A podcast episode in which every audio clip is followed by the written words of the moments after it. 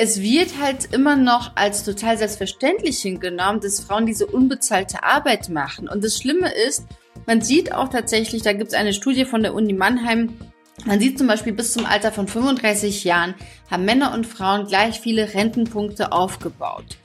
Und ab da ändert sich das. Frauen bauen keine weiteren Rentepunkte mehr auf, weil die eben meistens zu Hause bleiben oder vielleicht dann noch einen Minijob nachgehen oder maximal Teilzeit arbeiten. Männer starten dann jetzt ihre Karriere. Da geht's erst so richtig los. Da drücken sie sozusagen aufs Gaspedal. Das heißt, äh, Männer bekommen in der Zeit mehr Gehalt, sammeln aber mehr Rentenpunkte, während die Frauen tatsächlich abgehängt werden.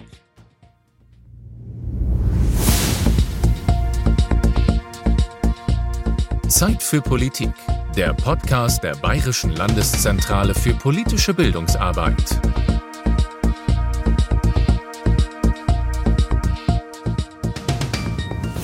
Wussten Sie, dass Mädchen in Deutschland im Durchschnitt 11 Prozent weniger Taschengeld bekommen als ein Junge im selben Alter? Und wenn man älter wird, wird das Ganze auch nicht besser. Da verdienen Frauen in einigen Bereichen immer noch weniger Geld als Männer in vergleichbaren Gruppen. Im Durchschnitt sind das 18 Prozent, die Frauen weniger verdienen. Misst man die Löhne bei vergleichbaren Qualifikationen und Berufen, sind es immer noch 6 Prozent. Das ist der berühmte Gender Pay Gap, eine Lohnlücke quasi.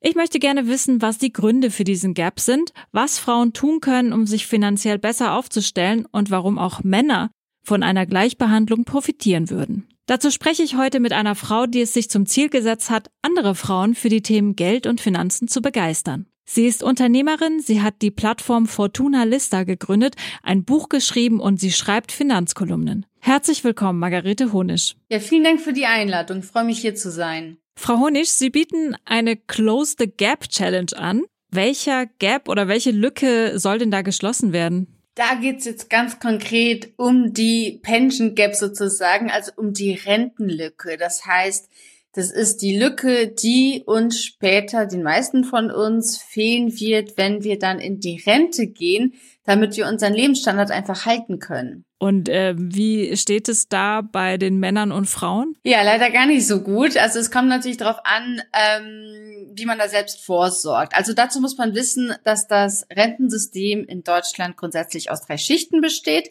und die unterste Schicht ist die, wo es auch um die gesetzliche Rentenversicherung geht, also die deutsche Rentenversicherung. Das heißt, wenn wir jetzt äh, beispielsweise festangestellt sind und in die Rentenkasse einzahlen, dann werden da, sammeln wir da Rentenpunkte sozusagen und diese Rentenpunkte, die haben einen bestimmten Wert, der sich auch immer verändert und am Ende, je nachdem wie viele Punkte wir haben, bekommen wir unsere Rente.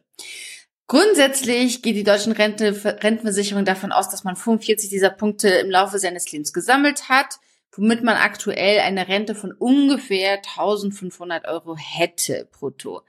Die äh, Realität sieht aber so aus, dass Frauen, ja, je nachdem zwischen 750 bis 800 Euro durchschnittlich und Männer eher um die 1100 Euro durchschnittlich an Rente bekommen. Das heißt, man ist sowieso weit darunter, auch abgesehen davon reicht es natürlich bei weitem nicht zum Leben. Also deswegen ähm, ist da einiges zu tun. Und wenn man sich dann auch noch die Unterschiede zwischen Männern und Frauen anschaut, dann ist es auch noch so, dass in Deutschland Frauen 46 Prozent weniger Rente bekommen als Männer. Sie richten sich ja mit Ihrem Angebot auch ähm, häufig oder überwiegend an Frauen, oder? Genau. Woran äh, liegt es denn, dass Frauen ähm, so viele Berührungsängste mit dem Thema Finanzen und Geld haben aus Ihrer Sicht? Das hat tatsächlich vielfältige Gründe. Also es fängt tatsächlich wie so vieles bei uns schon in der Kindheit an, dass manche von uns vielleicht das auch kennen noch aus der Schulzeit. Und da gibt es tatsächlich auch viele Studien, die beispielsweise zeigen, dass Mädchen weniger Taschengeld bekommen als Jungs, dass Eltern mit ihren Söhnen eher über Themen wie ähm, Geldvermehrung und so weiter sprechen.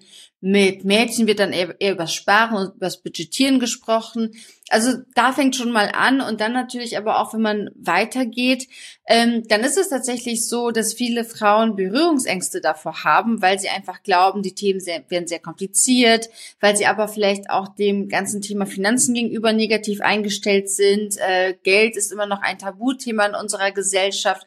Und vor allem wird dann auch oft von Frauen angenommen, dass wir halt eben so diesen ganzen sozialen Part übernehmen, dass wir ganz uneigennützig immer handeln. Und von Männern, äh, Männer gelten halt mehr so noch als die Versorger in unserer Gesellschaft, äh, bei, von denen es auch erwartet wird, dass sie halt eben auch ähm, ja gut mit Geld umgehen und da vielleicht auch die Familienfinanzen in die Hand nehmen. Also es hat vielfältige Gründe, die zum einen tatsächlich so ein bisschen ja gesellschaftlich festgelegt werden, ähm, aber auch tatsächlich sich dann in die eigene Familie auch durchziehen, in den engsten Umkreis, den man hat. Wie war das denn bei Ihnen selbst? Wann hat bei Ihnen das Interesse für Geld und Finanzen angefangen? Mm, also so richtig beschäftigt habe ich mich damit vor zehn Jahren. Da war ich so Ende Mitte 20 und dann habe ich mir gedacht, ich muss jetzt irgendwas tun. Ich kann nicht immer nur mein Geld ausgeben. Also es war eben so die Zeit nach dem Studium. Man hat das erste Geld verdient. Und ich habe festgestellt, ich habe auch immer mehr ausgegeben. Und ich habe gedacht, das wäre das wäre halt normal, so macht man das. Je mehr man verdient, desto mehr gibt man aus. Und das wäre so ja das Ziel, dass ich mir dann teure Klamotten leisten kann, die teureren Restaurants leisten kann. Und das Ganze ist, ähm, nennt sich Lifestyle-Inflation. Das bedeutet, je mehr wir verdienen, desto mehr geben wir aus. Und das Thema Sparen und Investieren, das war für mich eigentlich gar nicht so auf der Agenda. Ich habe mir gedacht, na ja, sparen, das ist zu langweilig, dann muss ich ja verzichten. Und investieren brauche ich jetzt gar nicht anfangen, weil da brauche ich erstmal irgendwie 10.000 Euro auf, der, auf dem Konto, sonst macht das ja gar keinen Sinn. Also von daher, da fing das dann irgendwie an, dass ich dann gemerkt habe, irgendwann aber, das ist gar nicht so. Und ich habe das auch, ich habe auch angefangen, tatsächlich meine eigenen Handlungen zu hinterfragen. Also vor allem hat man das gemerkt, bei mir war es tatsächlich ganz klassisch so, dass ich irgendwann den Kleiderschrank voller Klamotten hatte, die ich nie angezogen habe. Und ich habe mir gedacht, wieso habe ich diesen ganzen oder wann habe ich diesen ganzen Mist eigentlich angehäuft? Ähm, ja, und dann bin ich eben ins Grübeln gekommen und habe mir gedacht, vielleicht gibt es ja noch was anderes, was ich mit dem mit meinem Gehalt anstellen kann. Das ist am Ende des Monats auch nicht immer äh, ja flau ist in meinem Konto, auf meinem Konto, sondern dass ich vielleicht da auch ein bisschen klüger damit umgehe. Machen denn Männer das anders, Ihrer Erfahrung nach? Also ich habe da auch schon meine persönlichen Erfahrungen gemacht, aber vor allem finde ich da die Studien ganz interessant und die und die Zahlen und Statistiken, die man die man so sieht. Da gibt es natürlich auch ganz viele internationale, es gibt auch viele deutsche. Was man aber sehen kann beispielsweise ist, dass Frauen und Männer beide ungefähr gleich einen gleich hohen Anteil vom Gehalt sparen. Aber was passiert dann im nächsten Schritt. Die Frauen, die sparen's, die Männer sparen's auch, aber die Männer gehen noch den nächsten Schritt und sagen, die lassen das nicht nur irgendwo auf dem Girokonto liegen, auf dem Sparbuch liegen oder unterm Kopfkissen, sondern die gehen noch einen Schritt weiter und sagen, ich investiere das Geld auch. Ich lasse das sozusagen, wie man so klassisch sagt, für mich arbeiten damit sich dieses Geld eben auch vermehren kann. Das führt dann dazu, dass Männer auch weitaus mehr Vermögen besitzen als Frauen. Und man kennt ja diesen Gender Pay Gap, wo, der, wo auch die Medien voll sind damit, diesen Gender Pay Gap und dass eben Frauen weniger verdienen als Männer. Man muss aber auch sagen, dass eben Männer ihr Geld auch anders nutzen. Natürlich, einer der Gründe ist auch, Männer haben mehr Geld zur Verfügung. Das heißt, Männer können auch mal investieren, ohne sich darüber Gedanken zu machen, was ist, wenn ich da jetzt höhere Risiken eingehe. Wenn Männer jetzt zum Beispiel 1000 Euro investieren, die 1000 Euro sind weg, haben die es wieder leichter, das Geld anzusparen. Bei Frauen, die müssen eher auf das Geld achten. Aber ähm, ja, der Gender Pay Gap, der jetzt so auch in den Medien viel ähm, besprochen wird, ist halt nur der erste Punkt. Das Ganze führt dann eben auch letztendlich am Ende des Lebens zum Gender Pension Gap, und da kann man halt nichts mehr dagegen tun. Da kann ich als Frau nichts mehr dagegen tun, wenn ich jetzt nur noch 700 Euro Rente bekomme, ähm, dann habe ich eben keine anderen äh, Möglichkeiten mehr, das zu ändern. Sie haben es ja gerade schon angerissen. Oft entstehen diese Lücken im Verdienst der Frauen ja auch durch die Schwangerschaft oder durch die Kinderbetreuung. Was meinen Sie, sollten Frauen denn dafür Geld von ihrem Partner verlangen, für diese Zeit, die sie dann zu Hause verbringen müssen, in der sie nicht arbeiten können? Das ist eine sehr gute Frage und es ist auch eine Frage, die sehr, sehr viele Emotionen immer aufwirft. Also, man muss sich das ja einfach mal so anschauen. In den letzten Jahrzehnten, Jahrhunderten war es ja komplett selbstverständlich, dass Frauen eben Kinder bekommen, dann zu Hause bleiben, sich um Kinder und Haushalt kümmern und der Mann für die Familie sorgt. Dieses ganze Modell funktioniert ja wunderbar, wenn man wirklich ein ganzes Leben lang zusammen bleibt und wenn die Frau auch weiß, egal was passiert, ich bin abgesichert. Ich bin durch meinen Mann abgesichert. So, ähm, jetzt ist es aber heutzutage nicht mehr so, dass wir ein ganzes Leben lang mit einem, äh, mit dem gleichen Partner vielleicht oder der gleichen Partnerin verbringen. Das heißt, es ist wichtig, dass Frauen da auch ihr eigenes Geld haben und ganz unabhängig und selbst auch ähm, versorgt sind. Und es wird halt immer noch als total selbstverständlich hingenommen, dass Frauen diese unbezahlte Arbeit machen. Und das Schlimme ist, man sieht auch tatsächlich, da gibt es eine Studie von der Uni Mannheim, Man sieht zum Beispiel, bis zum Alter von 35 Jahren haben Männer und Frauen gleich viele Rentenpunkte aufgebaut. Und ab da ändert sich das. Frauen bauen keine weiteren Rentepunkte mehr auf, weil die eben meistens zu Hause bleiben oder vielleicht dann noch Minijob nachgehen oder maximal Teilzeit arbeiten. Männer starten dann jetzt ihre Karriere. Da geht's erst so richtig los, da drücken sie sozusagen aufs Gaspedal. Das heißt, äh, Männer bekommen in der Zeit mehr Gehalt, sammeln aber mehr Rentenpunkte, während die Frauen tatsächlich abgehängt werden. Und das hat dann natürlich auch zur Folge zum einen, dass die Frauen nicht selbst versorgt sind ähm, zum anderen aber auch ist dann irgendwann der Wechsel davon, ich pflege die Kinder und bleib für die Kinder zu Hause und irgendwann switcht das zu, die Kinder sind aus dem Haus, aber jetzt muss ich mich um die Eltern kümmern, um die eigenen Eltern oder auch um die, äh, um die Schwiegereltern. Und das ist tatsächlich etwas, wo Frauen sich in eine sehr, sehr schwierige finanzielle Situation auch begeben. Das heißt, meiner Meinung nach müsste man auf jeden Fall dafür sorgen, dass diese unbezahlte Arbeit auch finanziell sozusagen gewertschätzt wird. Nicht nur mit einem, ach toll, Schatz, danke, du hast jetzt irgendwie alles gemacht, während ich arbeiten war, sondern dass man wirklich das finanziell auch ausgleicht. Und das ist immer etwas, was was auch die Gemüter erhitzt, verständlicherweise, weil es natürlich auch, ja, so ein bisschen hat man das Gefühl, soll ich jetzt meine Frau fürs Kinderkriegen bezahlen oder wie ist das gemeint?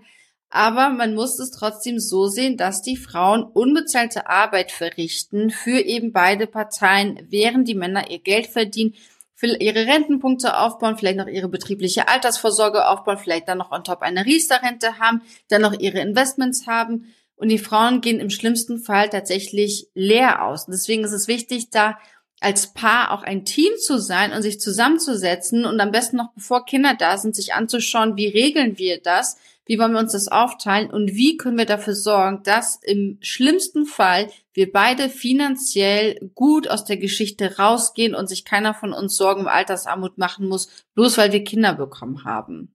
Kennen Sie Fälle, wo Frauen das gemacht haben oder machen? Ja, kenne ich tatsächlich. Ähm, ich kenne auch verschiedene Varianten, also beispielsweise ein Beispiel aus, aus einem meiner Kurse auch. Ich hatte eine Teilnehmerin, die auch vorher sehr erfolgreich im Job war und dann eben war ein Kind da. Und sie hat auch gesagt, sie hat, sie hat nie gedacht, dass sie sich in dieser Situation wiederfindet, dass sie wirklich zu Hause bleiben muss, weil es keine andere Möglichkeit gibt, weil äh, die Betreuung einfach fehlt, der Mann eben mehr verdient und sie dann tatsächlich in der Situation war, von der sie nie gedacht hat, dass sie mal darin ist. Und was sie dann gemacht haben, wir haben dann miteinander gesprochen, ist, die haben sich tatsächlich sozusagen das Einkommen geteilt, also die beiden, das Elterngeld von ihr und das Einkommen des Mannes, beides ist auf ein Konto gekommen. Davon wurden dann die gesamten Ausgaben bezahlt, Miete, alles, was man fürs Baby brauchte und so weiter, Lebensmittel.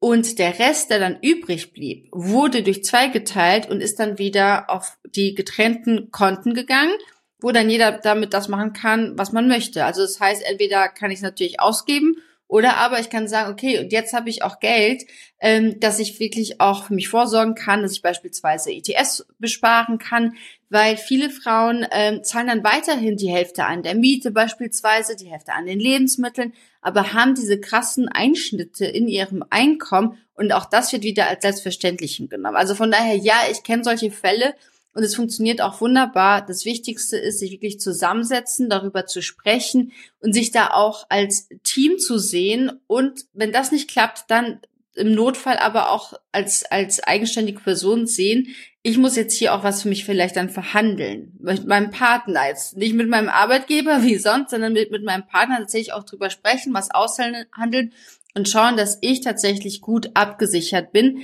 Weil auch das ist etwas, viele Frauen sagen auch, ja, ich möchte für meine Kinder investieren und vorsorgen und danach vielleicht für mich.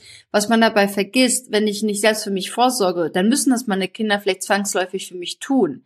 Also von daher so ein bisschen wie, ist es wie beim ähm, Flugzeug mit der, mit der ähm, Atemmaske. Erstmal muss ich sie mir selbst aufsetzen und dann kann ich sie meinem Kind aufsetzen. Was müsste denn Ihrer Meinung nach auf Seiten der Politik geschehen? Ja, ähm, ich glaube, da gibt es einige Punkte. Zum einen, man müsste sich mal wirklich das Rentensystem anschauen. Wir haben immer noch das Umlageverfahren, was ja, also in den skandinavischen Ländern ist zum Beispiel die Aktienrente sehr äh, beliebt, sehr erfolgreich und damit, da sieht man auch, damit kann man tatsächlich eben Altersarmut gut bekämpfen. Können Sie das nochmal ganz kurz erklären, was die Aktienrente ist? Mhm. Also das aktuelle System in Deutschland funktioniert nach dem Umlageverfahren. Das heißt, was wir jetzt als Arbeitnehmende in die äh, Rentenkassen einzahlen, geht es direkt danach weiter eben an die Rentner und Rentnerinnen. Also es ist auch, nennt man auch Generationenvertrag, sprich, die Jungen zahlen die Renten der Alten. Und das funktioniert ja auch alles wunderbar, wenn es genug Nachwuchs gibt, wenn es genug Menschen gibt, die in diese Rentenkasse einzahlen können. Jetzt haben wir aber einen Demografiewandel, jetzt haben wir die Situation, dass die Rente beispielsweise 2021 schon mit 102 Milliarden Euro bezuschusst werden musste. Diese Zahl, die ja, wächst auch von Jahr zu Jahr. Ähm, das heißt, dieses System steht auf extrem wackeligen Beinen. Eine Möglichkeit, das zu lösen, wäre, man sagt, äh, man nimmt jetzt einen Teil dieses Geldes, was da kommt, und investiert das beispielsweise in Aktien oder ja in ETFs in Wertpapiere, damit äh, das Geld nicht einfach aus der linken in die rechte Hosentasche sozusagen ähm, geschoben wird, sondern dass es wirklich auch investiert wird, sich weiterentwickeln kann. Und auch da gibt es auch Möglichkeiten, dass es wirklich auch langfristig und ja relativ sicher investiert wird.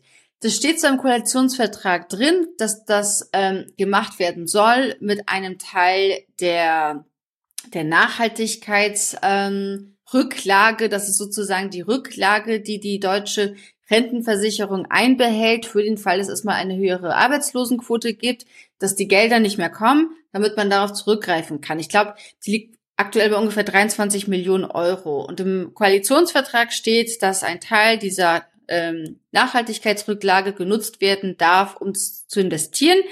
Aber es ist noch nicht ja, weiter vorangekommen. Also das wäre zumindest mal ein Start, aber auch das liegt momentan auf Eis. Wie stehen Sie denn zu der Frauenquote? Positiv. In welchen Bereichen wäre denn aus Ihrer Sicht eine Frauenquote förderlich? Ich denke in allen Bereichen tatsächlich. Also ich denke tatsächlich in allen Bereichen, weil ich meine, wir haben es jetzt jahrzehntelang ohne Frauenquote versucht und es hat nicht funktioniert. Also ich meine, wir haben ja allen die Chance gegeben und auch allen Männern die Chance gegeben, uns zu zeigen, nein, wir machen es auch äh, anders und wir können es auch anders und man sieht einfach, das funktioniert nicht ohne Quote. Ich denke, wir werden mit einer Frauenquote als Startschuss da nicht weiterkommen. Aber natürlich sollte das Ziel sein, dass man die Quote irgendwann nicht mehr braucht und dass man da wirklich gar nicht mehr schauen muss auf Geschlechter, sondern dass, dass, dass man wirklich auch äh, eine Vielfalt hat in, in den Vorständen und so weiter. Das haben wir aktuell nicht. Die Vielfalt in den meisten Unternehmen, die haben wir dann maximal bis zum mittleren Management und danach schon alle wieder gleich aus. Würde das auch Vorteile für die Männer mit sich bringen? Ja, das denke ich schon, wenn wir zum Beispiel an Familienväter denken. Also wie oft hat man Geschichten von irgendwelchen Vorständen, die berichten, äh, ja, ich habe meine Kinder gar nicht aufwachsen sehen und so weiter, weil eben die Karriere im Vordergrund stand. Und beispielsweise in Skandinavien ist es auch so, dass es ganz normal ist, dass Väter auch gleich viel Elternzeit nehmen wie Mütter. Ich glaube, man hat da persönlich was davon. Ähm, man macht aber vielleicht auch ähm, den Weg frei, auch für, für andere, dass andere auch eine Möglichkeit bekommen, sich zu beweisen. Und am Ende des Tages sorgt es halt eben auch dafür, dass eben auch diese Last nicht nur auf den Schultern von Männern liegt, weil man darf, glaube ich, an der Stelle jetzt auch nicht den Männern immer so den schwarzen Peter zuschieben. Am Ende des Tages ist ja auch so, dass man auch sagen muss, ja, dass Männer auch diese Verantwortung nicht immer haben wollen. Also ich habe auch schon ähm, Fälle gehabt, wo Männer nach Events auf mich zukamen und gesagt haben, was kann ich denn tun, damit sich meine Frau auch für Finanzen interessiert. Also deswegen, es ist nicht alles Schuld der Männer, die ganze Situation, die wir haben, sondern ich glaube, wir müssen da alle zusammen und gemeinsam dran arbeiten. Aber tatsächlich denke ich eben, dass das auch alle entlasten würde und mehr Möglichkeiten schaffen würde, wenn man eben auch da tatsächlich mehr Gleichheit hat. Und eine letzte Frage noch. Inwiefern könnte man das Thema Geld und Finanzen vielleicht auch in der Schule schon einbringen? Ich denke so, je früher man damit starten würde, desto besser ist es tatsächlich. Also, dass man auch so diese, diese Berührungsängste nimmt. Aktuell ist es so, dass das Thema Finanzen ja komplett im privaten Raum liegt. Also, es ist komplett im privaten.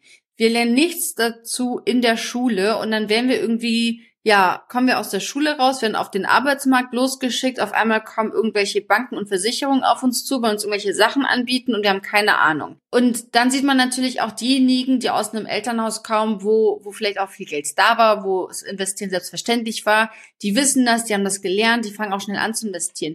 Diejenigen, die aber aus ärmeren Verhältnissen vielleicht kommen oder nicht den Background haben, die haben Angst davor. Für die ist das alles ganz kompliziert, ist nur was für Reiche, ist irgendwas, was nicht in deren eigenes, ja, was, was man einfach nicht kennt. Und ich glaube, das würde das auch schaffen, dass man sozusagen Finanzen demokratisiert, also dass jeder einen Zugang dazu findet, dass auch Menschen, die, äh, ja, wo, wo die Eltern jetzt nicht irgendwie reich sind, auch sehen, okay, das ist auch für mich ein Thema und auch ich kann das für mich umsetzen und auch ich kann das vielleicht nutzen, um vielleicht auch mein eigenes Leben ein bisschen, ja, besser gestalten zu können. Von daher denke ich, das gehört auf jeden Fall in die Schulen und sollte auch auf jeden Fall gelehrt und beigebracht werden, damit auch mehr Menschen sich trauen zu investieren und für sich selbst dann am Ende vorsorgen können. Vielen Dank, Frau Honisch, für dieses Interview. Sehr gerne, hat mich sehr gefreut. Falls Sie, liebe Zuhörer und Zuhörerinnen, das Thema gerne im Unterricht einsetzen möchten, finden Sie in den Show Notes den Link zu einer Unterrichtseinheit und weiterführende Links, wie zum Beispiel die Homepage von Fortuna Lista. Wir bedanken uns, dass Sie heute zugehört haben. Wenn Sie mögen, abonnieren Sie unseren monatlichen Newsletter, um über neue Angebote der Bayerischen Landeszentrale auf dem Laufenden zu bleiben. Und wir sind bald wieder für Sie da mit einer neuen Folge von Zeit für Politik.